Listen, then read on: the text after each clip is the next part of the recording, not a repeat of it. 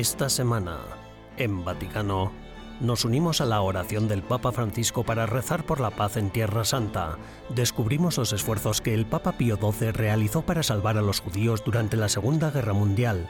Nos sentamos a conversar sobre la reciente tragedia ocurrida en Tierra Santa con su beatitud William Hanna Somali, obispo auxiliar del Patriarcado Latino de Jerusalén, y profundizamos en la vida del beato Carlo Acutis, apóstol de la Eucaristía. Todo esto y mucho más a continuación en Vaticano.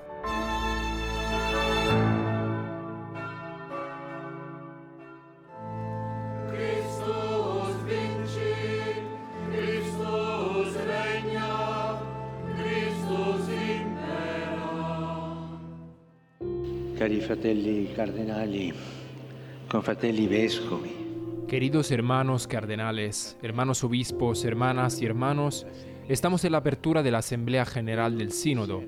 El Sínodo, queridos hermanos y hermanas, no es un parlamento. El Espíritu Santo es el protagonista. No estamos aquí para formar un parlamento, sino para caminar juntos con la mirada de Jesús, que bendice al Padre y acoge a los cansados y oprimidos.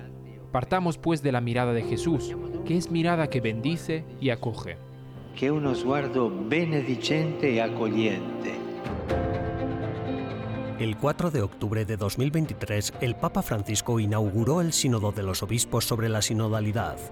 Durante la Santa Misa, el Papa destacó la importancia de un planteamiento centrado en Dios. La primera semana completa de trabajo comenzó el 9 de octubre por la tarde, con la votación de los miembros de la comisión para elaborar el borrador de síntesis. Este documento es un paso clave para definir las orientaciones y prioridades de la Iglesia Católica en los próximos años. Se encargó a cada círculo menor que se ocupara de un subtema específico, lo que hizo que sus informes fueran monotemáticos. Sin embargo, la tarea de la comisión consistió en sintetizar estos informes, tratando de encontrar un equilibrio entre las distintas perspectivas y, tal vez, corrigiendo cualquier desequilibrio. Los debates de esa primera semana se centraron en las cuestiones de cómo repartir las tareas y los dones al servicio del Evangelio y cómo uno puede ser un instrumento de Dios. Quisiera recordar que aquí no se acaba nada, sino que aquí continúa un camino eclesial.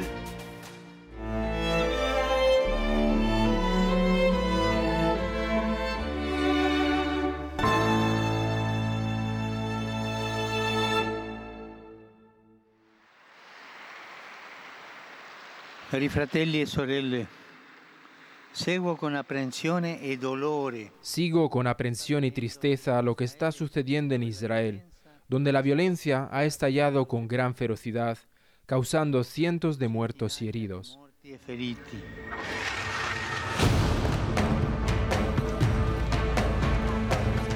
Cuando el Papa Francisco se dirigió a los fieles en la Plaza de San Pedro el 8 de octubre, Israel seguía conmocionado después de que la organización terrorista islamista Hamas, un día antes, lanzara un ataque contra el país de Oriente Próximo. Al parecer, una serie de ataques con cohetes e incursiones de militantes de Hamas habrían causado centenares de muertos y numerosos heridos entre el sábado y el domingo por la mañana. Los ataques sorpresa comenzaron a primera hora de la mañana del 7 de octubre, inicio de la festividad judía de Simchat Torah. Israel reaccionó a los ataques contraatacando en el sur del país y lanzando ataques aéreos dirigidos a Gaza. El primer ministro Benjamin Netanyahu dijo que Israel está en guerra. Este atentado, considerado el ataque terrorista más mortífero contra Israel en su historia moderna, mató al parecer a unos 700 israelíes, entre ellos muchos civiles, mientras que un centenar fueron tomados como rehenes. El jefe de la Iglesia Católica en Jerusalén, el cardenal Pier Battista Pizzaballa, patriarca de Jerusalén para los latinos, el 7 de octubre hizo un llamamiento a la distensión de la situación en una declaración. Condenó el llamado ciclo de violencia y dijo, el continuo derramamiento de sangre y las declaraciones de guerra nos recuerdan una vez más la urgente necesidad de encontrar una solución duradera y global al conflicto palestino-israelí en esta tierra. El secretario de Estado Vaticano, el cardenal Pietro Parolin, reiteró la cercanía y las oraciones de la Santa Sede a las familias y a todos los civiles, que son totalmente inocentes. El Santo Padre, por su parte, hizo un llamamiento a los católicos de todo el mundo para que recen por la paz. Esprimo la mia. Expreso mi cercanía a las familias y a las víctimas. Rezo por ellos y por todos los que viven horas de terror y angustia. Que cesen los atentados y el acopio de armas, por favor, y que se entienda que el terrorismo y la guerra no conducen a ninguna resolución, sino solo a la muerte y al sufrimiento de tantos inocentes. La guerra es una derrota, cada guerra es una derrota. Recemos para que haya paz en Israel y en Palestina. Ogni guerra è una sconfitta. Preghiamo perché sia la pace in Israele e in Palestina.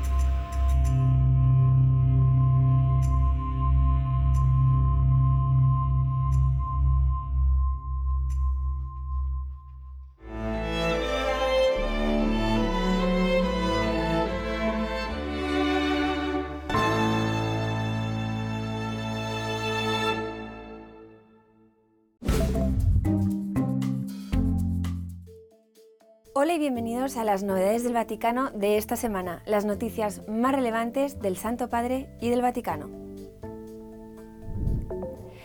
El observador permanente adjunto de la Santa Sede ante las Naciones Unidas afirmó que la promoción y la protección de los derechos del niño no pueden separarse de las medidas de apoyo y fortalecimiento de la familia. El diplomático del Vaticano también reafirmó la postura de la Santa Sede de que los niños también deben ser salvaguardados antes de nacer, arremetiendo contra el aborto, incluidos el aborto selectivo por razón de sexo y el aborto eugenésico, que victimiza a las niñas y a los niños con discapacidades. El Dicasterio para el Servicio de la Caridad colabora con una clínica y una universidad romana para ofrecer atención dental gratuita a los pobres. A través del acuerdo firmado entre el Dicasterio y la Universidad Única Milus y la clínica Nuestra Señora de la Confianza, a partir de ahora también se ofrecerá atención dental a los pobres. El servicio dental ofrece un servicio sanitario adicional a los que ya se prestan en el Vaticano, como duchas, distribución de alimentos y también atención médica. El pasado 4 de octubre, el cardenal indio Telesfor Placidus Topo falleció poco antes de cumplir 84 años en un hospital de Ranchi, su antigua ciudad episcopal. Debido a enfermedades relacionadas con la edad, Topo ya había tenido que pasar los últimos meses en el hospital. El Papa Francisco expresó sus condolencias y bendiciones en un telegrama de pésame a la Archidiócesis de Ranchi. El Papa Francisco ha expresado sus condolencias y oraciones por las víctimas del accidente de autobús ocurrido en Venecia, en Italia. El Santo Padre envió un telegrama de condolencias a los afectados por este accidente que se produjo cuando un autobús se salió de un paso elevado en el barrio veneciano de Mestre. Las autoridades informaron de que el autobús se incendió tras estrellarse. Al menos 21 personas murieron y otras tantas resultaron heridas. La intención de oración del Papa Francisco para este mes de octubre es por el sínodo. En un videomensaje el Santo Padre dijo que solamente una dinámica sinodal lleva adelante la vocación misionera, es decir, la respuesta al mandato de Jesús de anunciar el Evangelio. Además recordó que nada termina aquí, sino que aquí continuamos un camino eclesial. Gracias por acompañarnos durante las novedades del Vaticano de esta semana. Almudena Martínez Bordiú para EWTN Vaticano.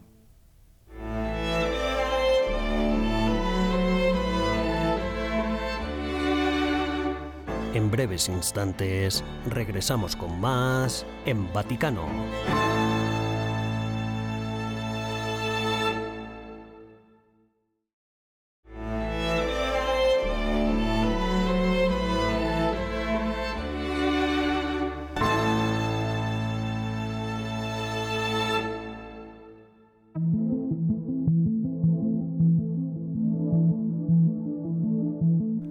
Pontificado de Pío XII, que duró de 1939 a 1958, coincidió con la Segunda Guerra Mundial, uno de los periodos más oscuros del siglo XX. Aunque alabado por muchos debido a sus esfuerzos durante la guerra, el pontífice ha estado en el centro de un intenso debate que ya dura más de 50 años, en torno a su silencio en cuanto se trataba de condenar las atrocidades nazis y ayudar a los judíos de Europa. Pero, ¿es cierto? ¿Quién es el verdadero Eugenio Pacelli? ¿Cuál fue su papel durante la Segunda Guerra Mundial y cómo separar la realidad de la ficción?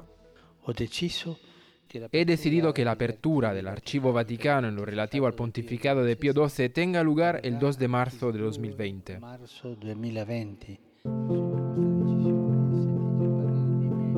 La decisión del Santo Padre de abrir los archivos de Pío XII generó una gran expectación entre los académicos de todo el mundo. A su vez, este gesto ha señalado el comienzo de un nuevo periodo de investigación, además de sacar a la luz viejas historias en torno al silencio del Papa. Una vez pasados más de tres años desde que se abrieron los archivos, es posible que por fin tengamos algunas respuestas. Si hay una persona que conoce este material mejor que nadie, es el doctor Johann X, director del Archivo Histórico Vaticano de la sección para las relaciones con los estados de la Secretaría de Estado. En 2021, tras revisar más de 800.000 documentos, publicó el libro Pío XII y los Hebreos.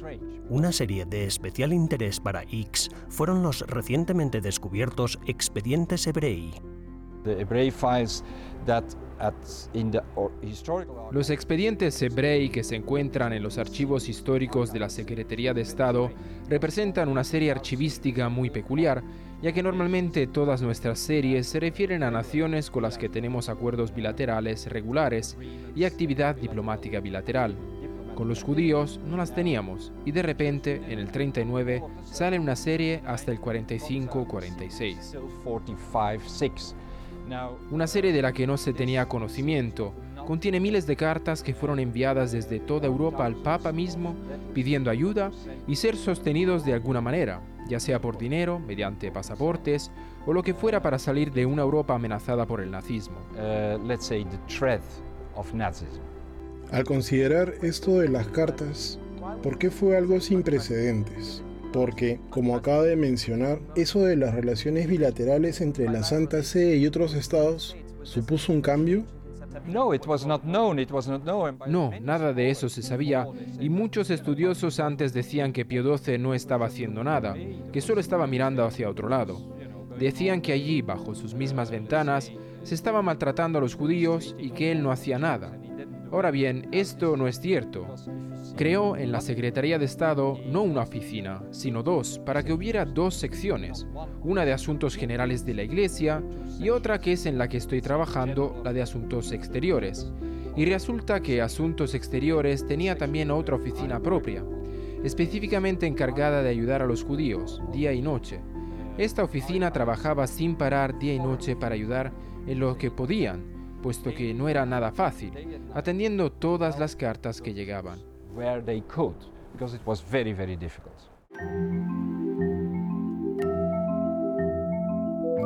Desde la apertura de los archivos y la publicación del libro del Dr. X, el interés por la diplomacia y los esfuerzos humanitarios de Pío XII durante la guerra se ha redoblado, lo que podría tener importantes implicaciones para una evaluación actualizada del legado de Pío XII.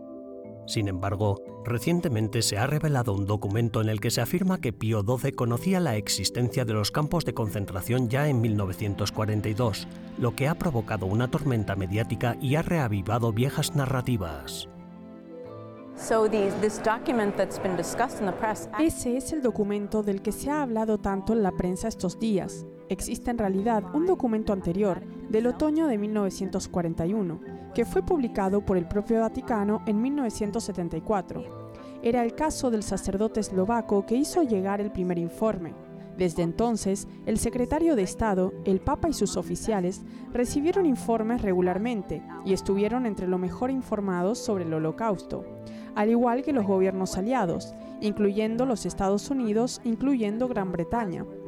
Considero que lo que ahora podemos reconocer gracias a los archivos no es una cuestión de si el Papa Pío XII tenía conocimiento o no sobre el sufrimiento y el asesinato de judíos en masacres, sino que por fin podemos atisbar algo de todas las diferentes consideraciones que tuvo que sopesar como jefe de una ciudad-estado y también como líder moral de toda la Iglesia Católica Romana.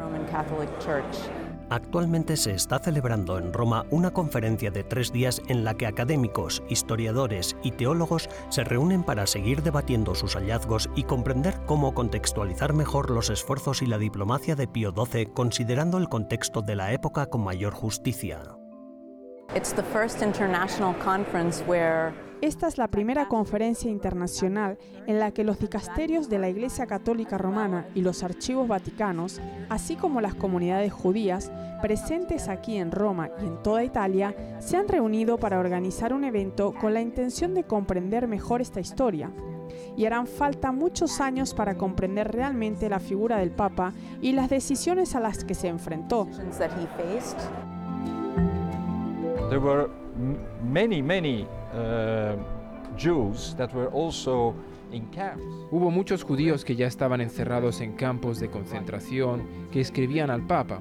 Es muy sorprendente, pero lo hacían exactamente mientras sus compañeros judíos les decían, el único que puede ayudaros, el único que lo hará, es el Papa.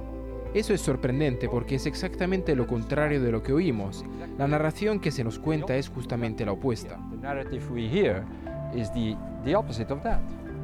Comprender los esfuerzos de Pío XII por ayudar a los judíos de Europa ayudará también a entender el marco más amplio de la diplomacia papal en ese periodo, arrojando una nueva luz sobre el implicado, así como sobre la Iglesia y su papel en el mundo. Aunque se necesitará más tiempo para evaluar todos los documentos de los archivos, hay indicios de que Pío XII será recordado como un papa de bondad, caridad, sabiduría prudencial y determinación, no de silencio e indiferencia.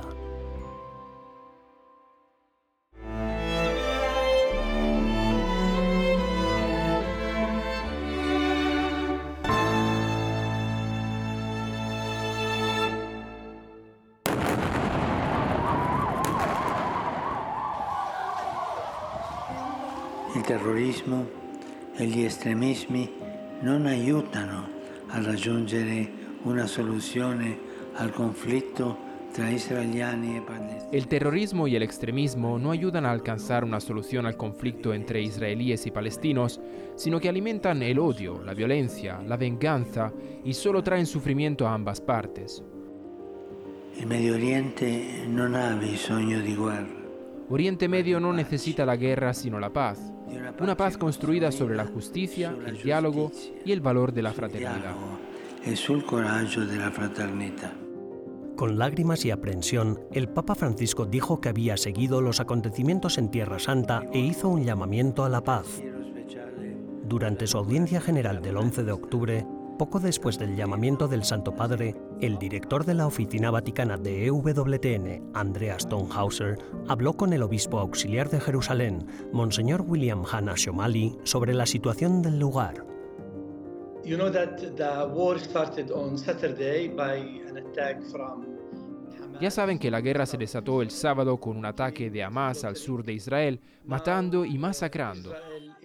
Ahora Israel está tomando represalias, bombardeando algunos barrios de Gaza.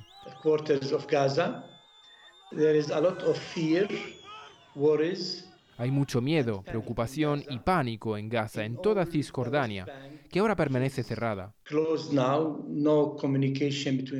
No hay comunicación entre Cisjordania, Israel y Jerusalén. Hay mucha preocupación por lo que pueda ocurrir.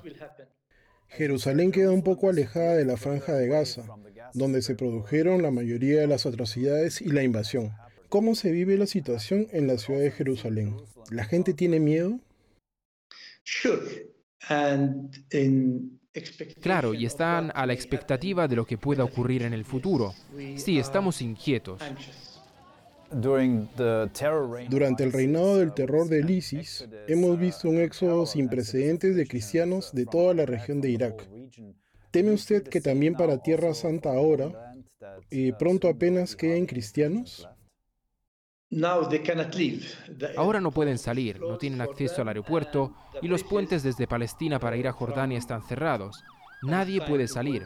Hay hasta 500 puestos de control en Cisjordania. Ningún palestino puede salir de Cisjordania.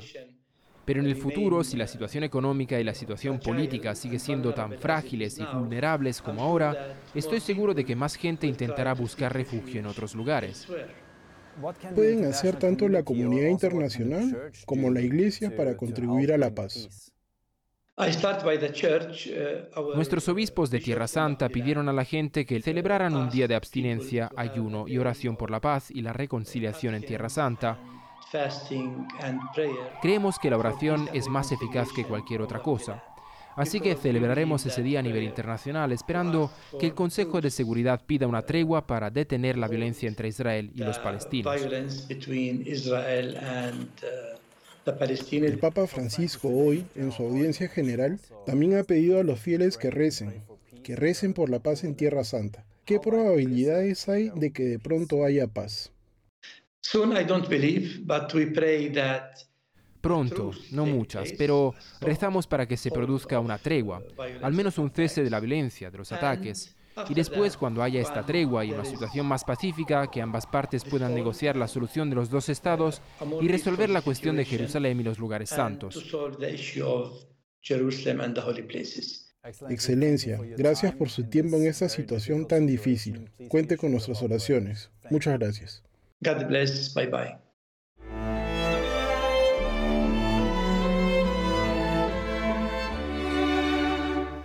Tras una breve pausa, regresamos con más en Vaticano.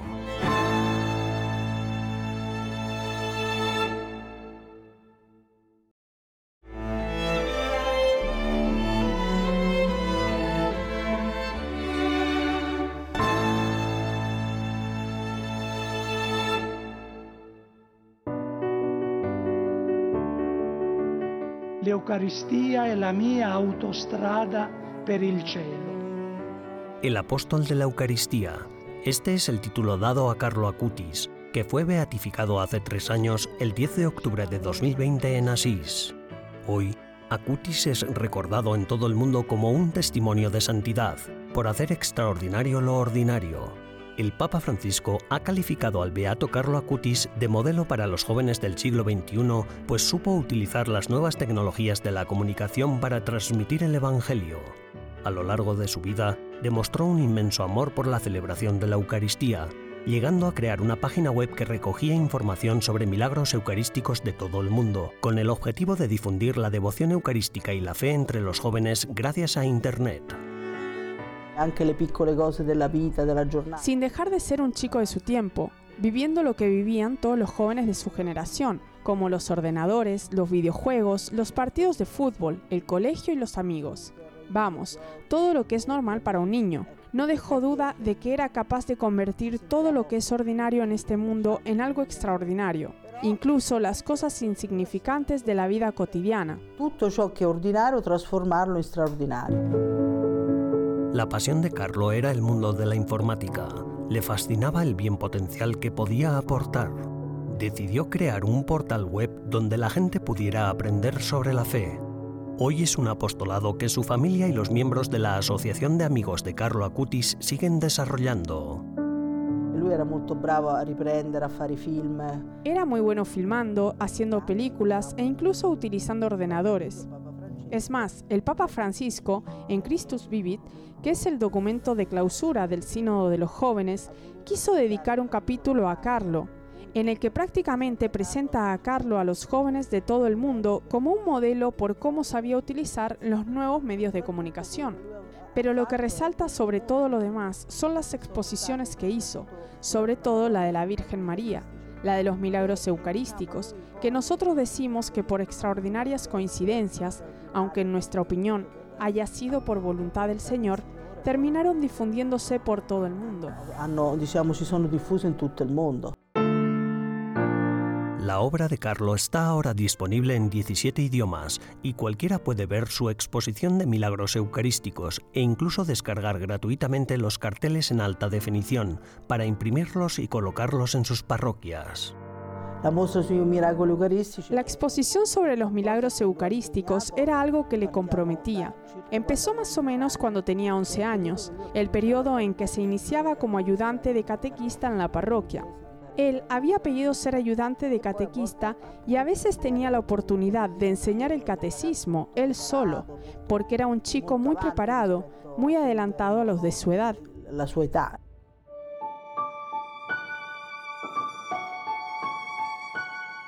Antonia cuenta que, tras su primera comunión a los siete años, nunca perdió la oportunidad de recibir la Eucaristía porque era la fuente de fuerza que le permitía vivir la vida con integridad. Su profunda fe y su especial relación con la Eucaristía ayudaron incluso a su madre a encontrar su propio camino de vuelta a la iglesia. Carlo, io dico sempre, per me è stato un piccolo salvatore. Carlo, siempre lo digo, fue un pequeño salvador para mí, porque normalmente en las familias es la familia la que transmite la fe, pero en mi caso fue al revés. Fue Carlo quien, de hecho, yo incluso lo veía un poco como un padre, una figura de autoridad. No lo veía tanto como un hijo. Es decir, claro que lo sentía como hijo, sí, pero también lo veía como algo más, porque tenía una autoridad que le fue dada precisamente por su cercanía a Jesús. Era algo que se notaba. Che si percepiva. La mamá cree que Carlos sigue intercediendo desde el cielo, mostrando a los demás el camino hacia la iglesia a través de la Eucaristía.